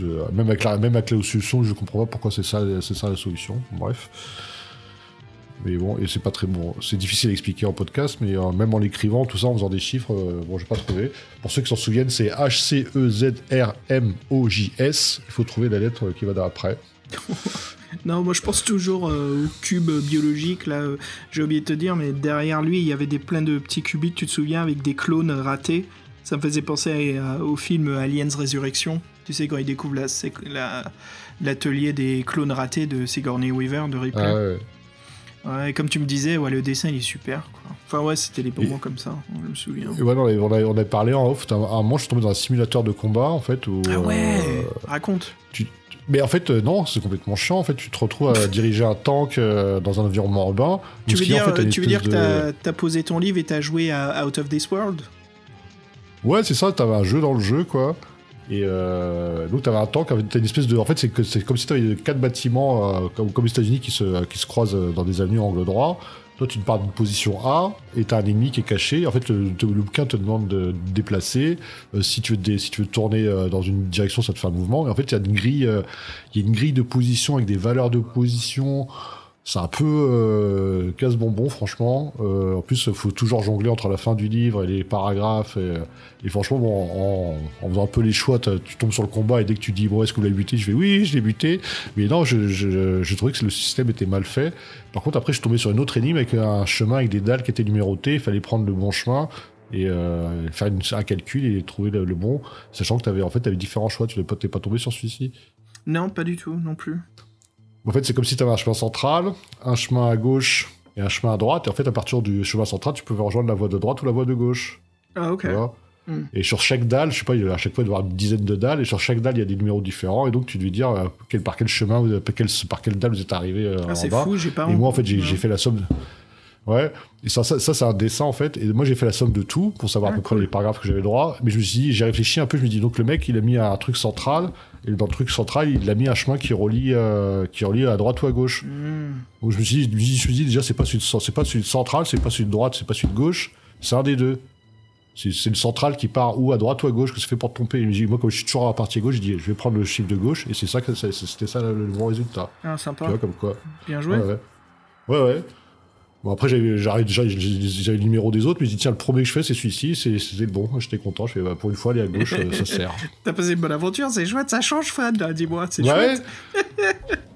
J'ai essayé de résoudre une énigme tout seul. Sympa, sympa. Mais là, le, le truc de combat urbain avec les tanks, franchement, j'ai pas compris. En fait, t'as une espèce de, de, de grille de chiffres alignée. Euh... Ah non, c'était. C'est très, très old school années 80, quoi, en fait. Euh, Mm. C'est pratiquement, pratiquement de la programmation informatique, presque. ça, c'est bon, le mec, c'est tapé son délire, quoi. C'est sympa, quoi. Tu me fais penser à Gore, le jeu de tank de Steve Jackson, l'américain. Mm. Je sais pas si tu connais Ça ça. se trouve, c'est ça. Hein. Gore. Euh, Non, je connais pas, non, je connais pas. Est-ce que tu as rencontré la salle euh, obscure avec un cube suspendu, euh, transparent, hein, une prison de verre, avec des chats écureuils à six pattes, courant partout, sautillant partout Ouais, non, je, je les ai pas rencontrés, mais j'ai vu le dessin, ouais. Je, pas, Ouais. suis pas trouvé dans cette salle-là, ouais. Eh ben, en fait, il y avait. euh, donc, j'ai rencontré cette salle, il y a une petite porte pour ouvrir. Je lui dis, tiens, allez, je vais m'amuser avec le livre, hein, il faut bien, faut bien s'éclater un peu, malgré qu'on sait que les conséquences sont jamais bonnes. J'ouvre la petite porte, ils commencent tous à s'enfuir, ils commencent tous à se barrer, quoi. Je lui dis, merde, il y en a partout, qu'est-ce que j'ai foutu? Et j'ai réussi à en attraper un, et je suis allé récupérer des petites groseilles dans une boîte pour le nourrir. Euh, et puis en fait, l'écureuil euh, chat, enfin le- l'écureuil spatial, on va dire, il, il m'aime bien. Après que j'ai nourri, il voit que je suis cool. Et il se pose sur mon, sur mon, mon épaule pendant toute l'aventure. Ah ouais, c'est un side, euh, sidekick. Ouais, et ça me fait penser, tu sais, la petite fée, euh, comment il s'appelle déjà euh, Dans, Oui, euh, dans Sorcellerie. Jeanne, Je- le marmuseau. Janus, oui, oui, Jeanne, ouais, Jeanne, le marmus. C'est toi le Janus. Marmuscule, Le marmuscule. marmuscule, oui. Marmuscule. Euh, et puis, ce qui se passe plus tard, mec, c'est qu'on s'attaque euh, contre un, un- on va dire, tu sais, un garde garmoréen comme dans l'Empire, euh, comme dans le Retour du Jedi, les gardes cochons là, mais avec une armure Ouais, spatiale. j'adore. euh, Samouraï, ouais, il y a un super dessin, c'est le paragraphe euh, 373. Et, et je- le mec, il m'attaque en fait, et, il va, et tu vois que tout de suite, il, il me dit les mains en l'air, il veut pas me tirer dessus, je crois qu'il va me foutre en prison. Et ben, je sors, j'arrive à sortir l'écureuil dans mon sac, et il fout la merde, et, euh, et puis en fait, il le. Il le. Comment dire il le, il le bouscule, il le perturbe, et ça me permet justement de m'enfuir. Donc voilà l'écureuil qui est venu m'aider vers la fin. Bah, très bien, ouais. Ouais, par contre, c'est marrant, quand il m'a aidé à la fin, la la- l'écureuil, il me dit jouer l'écureuil, puis après, il y a eu un petit paragraphe qui me dit est-ce que vous avez déjà nourri l'écureuil Si oui ou non, voilà. Ouais. Et comme je l'avais déjà nourri, bah, j'ai eu ça. Alors je me dis qu'est-ce qui serait passé si j'aurais pas nourri l'écureuil Est-ce qu'il m'aurait Mm. juste regardé, fait un petit bras d'honneur et se barrer quoi? Sûrement, il, il- il était intéressé, en fait. Ouais. Voilà. Il y avait une autre salle aussi, et je l'ai fait deux fois, mais j'ai pas réussi à faire les bons choix. Hum, Enfin, j'ai fait le bon choix, mais je voulais faire un mauvais choix. Alors en fait, je sais, ça sonne con de le dire comme ça, mais c'est sympa de voir un petit peu toutes les possibilités. Alors Fred, c'était une... c'est dans le vaisseau. C'est une euh, passerelle euh, flottante qui amène. J'essaye de trouver l'illustration. Ah. Tiens, un mode de. Tiens, je l'ai trouvé. À 14, le paragraphe 14. Une- un petit chemin en fait qui amène vers une porte. Il y a des globules ou des, des sphères, des sphères, pas des globules, des sphères Ah oui, noires, oui. des boules noires qui flottent dans l'atmosphère autour de nous. Et je me suis dit, qu'est-ce que c'est? Est-ce que je devrais réagir ou pas? Je continue à marcher pour arriver vers la porte et il m'est rien arrivé. Les sphères n'ont pas interagi, elles m'ont rien fait. Est-ce que t'as rencontré Quoi ce passage, toi? Ben, moi, je suis toujours mort à, cet endroit-là quand t'arrives. Il faut des objets spéciaux, sinon euh, tu meurs. Bah dis-moi. tu que- meurs à- Moi, j'ai juste En fait, marché euh, tout droit, j'ai pas eu de soucis. Ah ouais Ah non, parce que moi, euh, moi c'est- cette salle-là, j'y suis arrivé, je regardais tout à l'heure, c'est quand je, je résous l'énigme avec les lettres. Je, dans, euh, Oui, c'est ça. Non, c'est pas ça. euh. Si, c'est en fait, euh, quand tu résous l'énigme de l'entité avec euh, les lettres, il y a trois portes derrière lui, une, une à droite, une à, go- une, à, une, une à droite, à gauche et au milieu. À gauche, c'est le simulateur de combat. Au milieu, c'est les, euh, les sphères là, et à droite, euh, à droite, c'est une suite de couloirs. Et en fait, tu, euh, il y, a y quatre chemins et j'en ai suivi trois. Les trois, je suis mort. et en fait, oui, donc pour te dire. Et donc dans les sphères, il te faut un objet spécifique euh, pour passer. Ou si, tu essaies Ah, de moi, passer, suis- bah, en fait, c'est des mini trous noirs, donc ça t'absorbe. Bah moi j'ai ouais, bah, passé sans leur prêter attention et j'ai refait le paragraphe là ouais. Si tu passes sans leur prêter attention. Ah, mais, passes. Ah oui, t'as raison. Mais non, moi, j'ai- fait, j'ai tout fait pour les éviter. Et du coup, je suis mort. je suis, pas- je suis passé sans leur prêter attention et je passe nickel. Et est-ce que t'as repris après pour le- les fameux les, les totems qui nous posent des questions? Les totems. Alors quand tu rentres dans cette salle, tu arrives Ah dans non, un du long coup, je, couloir. du coup, je- je- je- ouais, j'ai jamais traversé cette salle à cause de ces, euh, ces Ah, mini trous noirs. là. bah, il faut Moi, je suis passer- passé- Je suis passé par ailleurs. Merde. Je suis passé, je suis passé- j'ai dû passer par le simulateur avec le jeu du tank, là, tout chiant, là. C'est ça le problème. Bah en fait, c'est Ouais. des totems d'animaux euh, dans un hall, voilà, qui nous posent des questions. Alors, si je me souviens, euh, je, vais, je vais reprendre le paragraphe là. Alors, elle se tourne vers vous et vous adresse la parole. La lune est rouge, le ciel est mauve, dit l'une. Qu'est-ce qui est le plus rapide, la lumière ou le temps? Vous demande l'autre. Si vous répondez la lumière, rendez-vous, voilà. Si vous affirmez qu'il s'agit du temps, rendez-vous au... Alors, dis-moi, Fred, est-ce qu'il s'agit... Euh... Bah tiens, tu vas le jouer, toi. Tu veux que je te le relise? Oui. alors, qu'est-ce qui est le plus rapide, la lumière ou le temps? Mais euh, elle est pas un peu antinomique, euh, cette. Bah, déjà, le temps, ça n'a pas de rapidité. Je dirais la lumière, mais ça un piège. La lumière, tu dis Alors, Rendez-vous au 89. Loupé l'ami, dit le premier. Pas de veine, l'autre ajoute. Euh, De petits panneaux coulissant, euh, coulissent alors sur leur poitrine, découvrant des orifices noirs de nombreux désintégrateurs. Aucun doute possible, il vous faut les combattre. D'accord. Alors en fait, voilà, il y a un petit passage comme ça où euh, c'est un long couloir et puis à la fin il y a une échelle et il y a trois phases de de devinettes en fait, de moments de sphinx si tu veux, pour arriver et continuer. Et je crois que c'est ce moment-là qui m'a amené vers la campagne anglaise, donc le le fameux extérieur du, enfin pas l'extérieur mais la simulation virtuelle ou peut-être euh, le, le sas euh, atmosphérique. Mais c'est marrant parce que euh, après qu'on ait rencontré le robot, là, robot pilote là, philosophique, t'as trois portes. T'as la, la porte de l'ordi et la porte de la lumière ou la porte euh, du temps, je crois. Il, y a Hmm. trois, il y a trois Ah symboles. bah tiens, c'est marrant ça, ouais, c'est relié on dirait. Chouette. Euh, et puis bah écoute Fred, si on discute de la fin du, combat avec Cyrus, hein, Bah, Cyrus, on, arrive à le surprendre. Donc, on- bah, c'est après qu'on ait rencontré le, bah, le robot, la pilote, on peut accéder à Cyrus. Donc, on le surprend. Et donc, lui, il fait tout pour, en fait, retarder son arrestation. Donc, on peut se foncer sur lui, euh, lui laisser un peu de temps pour parler, tout ça. Bon, il essaie un peu de nous entourlouper. Et en fait, il y a, oui, il y a différents choix. Et euh, en fin de compte, c'est assez difficile d'arriver après au combat qui s'ensuit, parce que dans cette salle-là, il, il, il- bah, il tente de nous empoisonner dans certains choix. Des fois, il nous plonge dans l'obscurité euh, pour s'enfuir. Des fois, il nous menace avec une arme qui est une fausse arme. Tu- Ouais, en fait, il joue le- choix. il joue le martyr, il joue le faible, mais en fait il a toujours un plan, euh, euh, voilà un traquenard en fait pour nous. Il compte sur notre humanité en fait, sur notre notre empathie pour s'en sortir. Et je crois que c'est en trois Moi- phases. La première, c'est on le surprend en train de lire et en train de boire un café dans son salon de, de lecture, hein, sa bibliothèque, sa librairie. Et euh, il joue le malheureux et euh, on peut moi, moi comment je l'ai joué Fred c'est tout de suite pas de pitié je suis un mercenaire euh, je suis comme Boba Fett ou le Mandalorien voilà je cours et je l'attrape point barre Bah, Donc, je bah, fonce sur lui. J'ai joué comme ça au départ, mais en Ouais. fait, j'ai pas réussi à l'arrêter. Et puis après, il y avait un choix à faire et j'avais pas, j'avais pas Ah, le jeu. Je suis mort. Donc, j'ai- dû, j'ai dû tempérer du coup, pour voir ce Il qu'il voulait vraiment. il y a puis- trois phases. Ouais. La première, en fait, c'est qu'il tombe au sol, il, a- on arrive à les- il arrive à nous échapper, et il prend un objet sur une table et il nous dit euh, Arrête, bouge pas, sinon je te désintègre avec euh, cette superbe arme. Et moi, j'appelle au bluff. Et en fait, j'avais bien fait parce que c'était une télécommande de, de, de stéréo ou de télé. Je dis que c'est un réveil. Un Ouais, réveil, ouais, c'est il ça. dit marqué c'est un réveil, un réveil, un réveil. Un réveil. et euh, après, voilà, il va dans une autre salle où il y a l'obscurité. Et puis après, justement, il monte à bord de son robot méca, enfin son, son méca. Exo-armure, exo-armure, ouais. exo-armure, ouais. Je pense de au ça, méca à cause de hein. la couverture américaine. ouais. Et elle est cool en plus, ça, ça en dit un cyber samouraï, son armure. Non, mais les dessins sont très réussis, ouais. Et puis, bah, lui, ça fait un beau, un beau boss de fin. On te dit qu'en gros, il est, pratiquement abattable. Mm. Et en fin de compte, quand tu tombes sur ses caractéristiques, bon, il est fort, mais il n'est pas, pas abattable. Paragraphe 171. Euh, super dessin. Cyrus est dans son armure avec euh, des tuyaux partout, euh, prêt, voilà, engagé au combat. Et euh, bah là, c'est le combat fracticide. Hein. Et puis, bien sûr, tout ça pour nous ramener vers le paragraphe 400, Fred. Tu, tu, tu nous fais la lecture qui va durer une demi-heure? Attends, oui, alors, le 400, il vaut le détour. Laisse-moi juste le temps d'y arriver, quoi.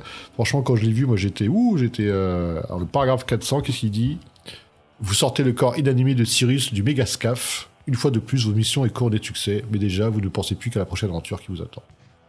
Fuck you. Fuck you Trois, lignes. L'écrivain, il s'en rend compte. franchement, tu sais, je vais rien dire, quoi. 25 ans d'avoir été publié, c'est cool, quoi. Et puis, moi, forcément, le mec, il a été poussé à bout sur la publication, modifié, édité, euh, son impression perdue dans la poste, et il renvoie la balle à gauche, à droite. Je trouve qu'il nous a quand même pondu un livre. Moi, je me suis amusé. Fred, verdict. Est-ce que tu t'es amusé? Qu'est-ce que t'en penses? Quel est bah, au début, non, au, début, non. Au début, non. Mais quand je suis arrivé après la, on va dire après la phase des gardes euh, et j'ai commencé à tomber sur les énigmes et des, des ennemis un peu plus, euh, un peu plus sympas ou des, des, des scènes de gunfight où tu as différents choix ou des pièges. Euh, ouais, mais au tout, tout début, j'ai vraiment eu l'impression de me balader dans des couloirs, des couloirs, des couloirs. Et en plus, toutes les portes, elles avaient l'air chelou, donc je rentrais pas. Donc c'était vraiment une succession de couloirs avec toujours un peu la même description. Et, et franchement, moi, je, franchement, moi, pour moi, le grand point fort euh, du livre et ce qui me met le plus dans l'ambiance, euh, c'est les dessins, quoi. Donc, euh, les dessins, ils, ils, font vraiment partie de l'aventure. Et moi, j'ai quand même un peu l'impression de, jouer à un donjon. Mais le, mec est créatif parce que ses pièges sont créatifs, ses situations sont créatives. Donc, c'est. Ouais, j'ai l'impression de dire que c'est un peu le, le reflet de son époque le mec c'était son, premier, donc il s'est familiarisé avec les mécanismes. Dans sur le fond, c'est un peu simpliste, mais euh, c'est quand même assez créatif euh, dans l'absolu. Donc c'est comme, moi j'ai quand même passé un bon moment, surtout vers la deuxième partie du bouquin, on va dire. Hmm. Bah, moi, entre, comme je disais, euh, du, du, Space Hulk, du l'Infocom Station Fall, voilà pour ceux qui connaissent ou pas, où on joue le technicien de surface qui se démerde à travers les couloirs du vaisseau. D'ailleurs, en fait, j'ai rencontré une équipe de techniciens de surface qui ont voulu me faire la misère. Ils avaient des balais aspirateurs, des balais brosses et tout, c'était marrant. Ah oui, il est excellent, il est excellent le dessin en plus. C'est super, ouais. Euh, comme j'ai dit plus tôt, moi, euh, bon, c'est vrai que si, si, je veux me détacher un petit peu hein, de, de, qui est l'écrivain, je dirais que juste l'œuvre elle-même. Qu'est-ce qu'est l'œuvre euh, Qu'est-ce que j'en pense? En effet, c'est lent, il y a trop de couloirs, mais si on trouve soit une soluce ou un cheminement qui nous permet de vivre la meilleure possibilité, c'est le plus d'événements. Euh, je pense que ça vaut le coup. Mais le problème, c'est qu'on peut les rater trop facilement. Et donc le livre, si tu veux, c'est dommage. si on suit le couloir, oui, on arrive à la fin plus rapidement. Mais on vit aucun des événements super... Euh, peut-être pas super, mais vraiment... Si, c'est quoi Super amusant. Euh, bah, que, notre écrivain... Et, super amusant que notre écrivain Andrew Chapman a écrit. Quoi. Chapman, il s'éclate c'est chouette, tous ces moments clés, ces petits puzzles, tu vois, les, bastons, comme tu disais, le système d'armure, le fait qu'on peut choisir nous-mêmes notre matos au début. Moi, je me suis dit, tiens, oh, ça, fait penser. Il y en a un autre comme ça, Fred, où on joue un magot qui va attaquer un sorcier dans une et on s'infiltre dans une citadelle. Ça s'appelle la citadelle du chaos. Et en fait, au début, tu choisis les sorts que tu veux prendre avec toi parmi une liste d'une douzaine. Tu choisis le nombre de sorts que tu veux prendre. Donc c'est assez chouette. Ça me faisait penser à ça aussi. Hein, très différent, mais ouais. C'est l'un des premiers. Là, c'est. Ça sent et euh, ça évolue au fur et à mesure, mais euh, écoute, euh, ma deuxième lecture, c'était ma préférée des trois, parce que c'est là où j'ai vécu le plus d'événements. Comme je disais à la salle, avec les clones dégueulasses, le cube flottant, les écureuils chats, le sas cryogénisation, la campagne anglaise, le robot port, enfin le, le cyberport, euh, le corps de l'alien desséché avec le désintégrateur caché en dessous de sa relique. Il y avait un jeu de clés stressant où il fallait appuyer dans un ordre spécifique les portes. Puis j'ai rencontré des pylônes qui me faisaient des devinettes. Euh, le robot pilote avec sa conversation philosophique.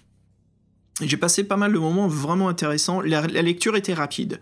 Et je t'admets qu'en effet, ma première lecture, encore une fois, les couloirs, c'est pénible, mais une fois qu'on vit les événements scénaristiques et puzzles, c'est amusant. Mais en plus, ouais, il y a, il y a beaucoup. bah, sou- souvent, quand on te propose d'utiliser un objet, on te propose pas d'en utiliser un, on te, fait une liste de trois, euh, trois, deux, trois Oui. objets. Mm. Et t'as vraiment l'impression qu'en fait, les objets, euh, c'est un peu des petits bonus pour avoir des petits trucs sympas, des petites scènes, et que, ou bien il y en a des trucs qui sont reliés entre eux. Mais euh, moi, ça, fait, ça, c'est encore un côté très donjon pour moi. Tu vois. C'est pour ça que Ah, je- pour moi, il a, ouais. il a- il a trans- il a transposé l'idée du donjon euh, en SF. Ah ouais, non, mais je crois que tu l'as bien dit, hein. c'est c'est la montagne de feu version science-fiction. hein. Complètement, Pourtant, j'ai toujours, pas lu la- toi. j'ai- toujours, pas lu la montagne de feu. donc, après, Ah, bah tiens, on va peut-être devoir faire un petit revival, Fred, pour Bah, l'année on, va prochaine. on, va, on va pas faire un revival de tous les titres que, que Non, fait non, mais bon, bah, Mais le mais tout ferai- premier, je ça ferai serait intéressant d'avoir ton point de vue. Bah, si tu veux, on devrait le faire via une application moderne, celle de Tillman Games. En jeu vidéo, ça serait sympa d'avoir ton Ouais, point mais de j'aimerais vue. bien, j'aimerais bien, j'aimerais bien avoir le. Ouais, mais j'aimerais bien avoir l'œuvre. euh, base. Bon, je pense, tout- tout- ça, ça se discute. Ça se discute, tout ça, ce serait amusant. Non, on va pas faire un, un- un retour aux sources euh, tous les anciens, non. Je- on continue. On a pas mal d'autres livres à faire, il y a beaucoup de choses. Là voilà, écoute, euh, moi je le note euh, pff, 3 désintégrateurs sur 5. Mais moi, tu vois, euh, si on pouvait mettre deux, des ennemis, j'aurais mis deux ennemis, mais là, je préfère mettre deux que trois, quand même. Ouais, je vois, je vois. Ok. Bah ouais, écoute, cool, cool, c'était sympa. Voilà, bah c'est Fred, ça y est, on arrive à la fin de notre premier livre du deuxième cycle de la science-fiction. Et puis, euh, on se met en route pour euh, le deuxième livre d'Andrew Chapman. On va voir euh, si, bah, si son écriture a évolué, qu'est-ce qui change. Donc prépare-toi, car le prochain, c'est le numéro 15, c'est les trafiquants de Kelter. Yep, que, que bon, dans l'imaginaire des, des filles fantastiques, est plus connu, j'ai l'impression, que les mercenaires de l'espace. Alors peut-être que c'est pour des bonnes raisons, je sais pas. faut Je t'admets que moi, c'est celui que je vois le plus en brocante ou euh, dans le rayon des occasions. Alors je me dis, est-ce que c'est un bon signe ou un mauvais signe quand on le voit constamment euh, revendu? Ouais, ouais. Ouais. C'est marrant, mais c'est celui que je vois le plus partout, quoi, les trafiquants de Kelter. Euh, bah ouais, bah voilà, ça sera notre prochain. On se revoit d'ici là, les aventuriers, en décembre. On aura du courrier des lecteurs, on aura pas mal de choses à discuter. Hein. Fred, avant qu'on se quitte, petit classique là, c'est quoi ton truc du moment Euh, bah, je, je suis sur un travail sur la littérature interactive aussi, mais pour une application mobile, là, un petit projet, là, et euh, je suis en phase de, de, de présentation, on va dire, et c'est assez sympa aussi, c'est beaucoup plus court ce qu'on fait tous les deux, là, mais c'est marrant parce que je fais, je fais une aventure SF aussi, là. Ah, cool. Ouais, assez classique, hein, c'est euh, c'est en gros, c'est un mec qui sort d'hibernation dans un vaisseau isolé, il voit un autre vaisseau à côté, il y va, en fait, dans ce vaisseau-là, il évite, parce qu'il y a une créature qui a tout buté, quoi, et puis en fait, il se retrouve à être poursuivi par cette créature. C'est donc, toi qui l'as écrit, c'est ça tu... Ouais, ouais, ouais, je, suis en train de peaufiner ça, là. Et puis en fait, le, le- euh, il faut toujours qu'il y ait deux choix minimum, un peu comme chez nous. Mais par contre, là, au lieu de faire des choix, j'ai pro- j'ai proposé plutôt de ça- de- d'avoir une sympathie pour la créature ou l'humain, quoi. Ah, Tu sympa. pourras choisir, ouais, donc tu pourras le mettre plutôt du point de vue de la créature ou plutôt du point de vue de, du mec, quoi. Après, c'est un truc assez court, j'essaie de faire ça un, truc court, mais c'est c'est Radiction qui fait ça, ils en ont parlé sur la page Facebook. C'est une application sur téléphone et t'as plein d'histoires interactives de tout et de rien. Il y a même des histoires normales, des petites nouvelles. Donc euh, voilà, euh, je savais qu'ils cherchaient des, de la matière, donc euh, je vais leur présenter ça. Bah, je, te, je te montrerai si tu veux. Ah bah, ouais, je suis, en train de sûr. peau- je, je suis en train de peaufiner ça en ce moment, donc euh, voilà, c'est ça qui, qui me tient occupé là. Cool. Ouais, ouais, sympa. Bah ouais, ouais, sympa ça. Euh, écoute, moi de mon côté, euh, je suis en train de lire euh, une saga de BD, donc des comics graphic novel, qui s'intitule Prophète. Et je pense que ça te plaira beaucoup, Fred. C'est un côté très. Euh, euh, peut-être grand, grand space opéra. euh, on suit quelqu'un qui s'appelle Prophète, mais finalement on le suit après. Il est sur une autre planète et puis on se rend compte en fait que c'est des clones. Et en fait c'est le clone du dernier humain sur Terre.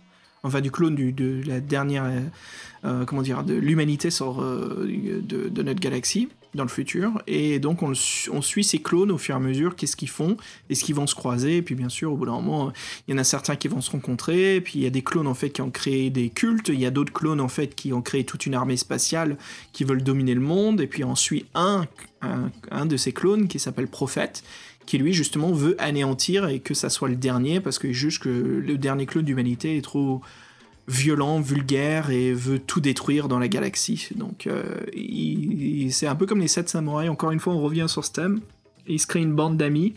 Euh, bien sûr, rien n'est ordinaire hein, dans le, scénariste, c'est cool quoi. Entre les hommes lézards qui utilisent des cristaux qu'ils mettent dans leurs yeux pour voir différemment, euh, un arbre qui peut se morpher, mais le problème c'est qu'il pousse des racines partout quand il marche, donc il laisse des traces partout.